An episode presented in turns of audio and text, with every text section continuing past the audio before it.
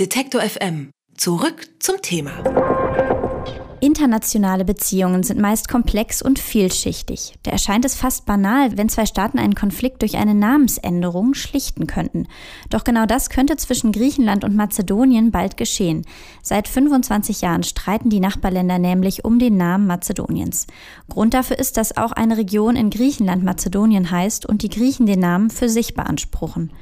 Nun haben sich die Regierungschefs der Länder darauf geeinigt, dass Mazedonien in Zukunft Republik Nordmazedonien heißen soll. Über den Hintergrund und die Bedeutung des Namensstreits spreche ich mit Stefan Tröbst. Er ist Professor für Kulturgeschichte des östlichen Europas an der Universität Leipzig. Hallo, Herr Tröbst. Guten Tag. Herr Tröbst, im Februar gingen Hunderttausende Griechen auf die Straßen, um gegen den Namen des Nachbarlandes Mazedonien zu protestieren. Woher kommt diese Empörung?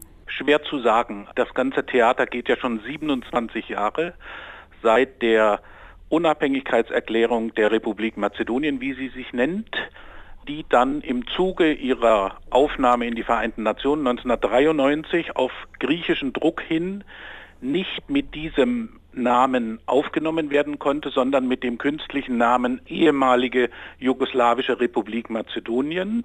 Und damals hat man gesagt, das ist ein provisorischer Name und die beiden Staaten, Nachbarstaaten Griechenland und Mazedonien, sollen sich auf eine endgültige Form einigen. Und das hat, wie man jetzt sieht, eben sehr lange gedauert. Ich muss auch ganz ehrlich sagen, also ich glaube, diesen Kompromiss, wenn ich ihn sehe. Gesehen habe ich ihn noch nicht.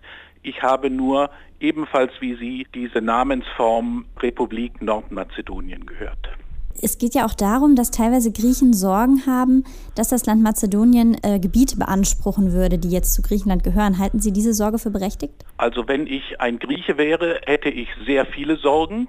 Diese Sorge hätte ich überhaupt nicht, weil das im Prinzip keine Rolle spielt, denn Griechenland heißt ja nicht Mazedonien, sondern Griechenland heißt Hellenische Republik dass es in Griechenland einen Regierungsbezirk gibt, der Nordgriechenland und Mazedonien heißt, hat völkerrechtlich eigentlich, eigentlich überhaupt kein Gewicht. Ja, also es ist es gibt viele Fälle in Europa, wo eine Region in einem Nachbarstaat eine identische oder ähnliche Bezeichnung hat wie ein anderer Nachbarstaat. Also da geht die Welt, glaube ich, nicht unter. Insofern sind diese griechischen Proteste in gewisser Weise irrational. Man muss allerdings auch dazu sagen, dass ähm, die Ablehnung dieses Kompromissvorschlags Nordmazedonien auch von vielen Bürgern der Republik Mazedonien getragen wird, die sagen, wir wollen unseren selbstgewählten Namen behalten, nämlich Republik Mazedonien ohne Zusätze. Sie haben schon gesagt, Sie glauben das erst, wenn Sie es sehen mit der Namensänderung.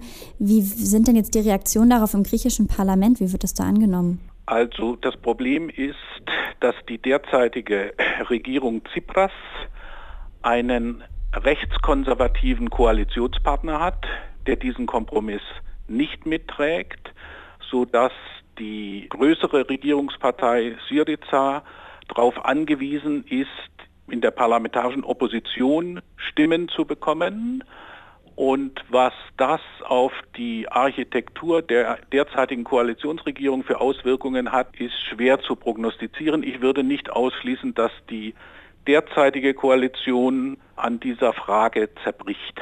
Wenn wir mal in die Zukunft schauen, es wird ja auch diskutiert, dass wenn es zu dieser Namensänderung kommt, das dann auch den Weg freimachen könnte für einen EU-Beitritt für Mazedonien. Wie sehen Sie ja, das? Ja, jein. Also die Namensänderung ist nicht die einzige Forderung Griechenlands. Ja, da gibt es auch die Forderung, dass ähm, die Verfassung Mazedoniens ein weiteres Mal modifiziert werden muss auf Drängen Griechenlands, um wie soll man sagen, die kochende Volksseele Griechenlands zu beruhigen bezüglich der Frage, ob in der mazedonischen Verfassung irgendwelche verklausulierten Formulierungen stecken, aus denen man eines Tages ableiten könnte, dass Mazedonien Ansprüche auf, auf Teile des Territoriums Griechenlands erhebt.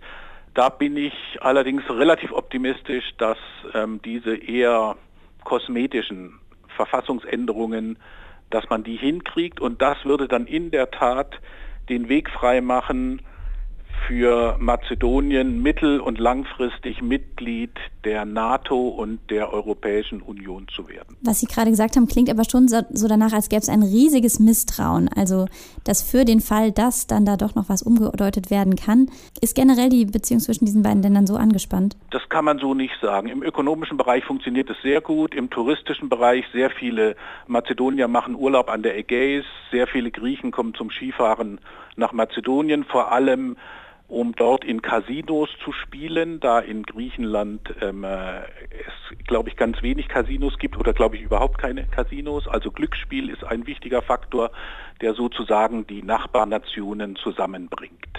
Mazedonien wird in Zukunft womöglich Nordmazedonien heißen. Damit würde ein mehr als 25-jähriger Namensstreit mit Griechenland beiseite gelegt.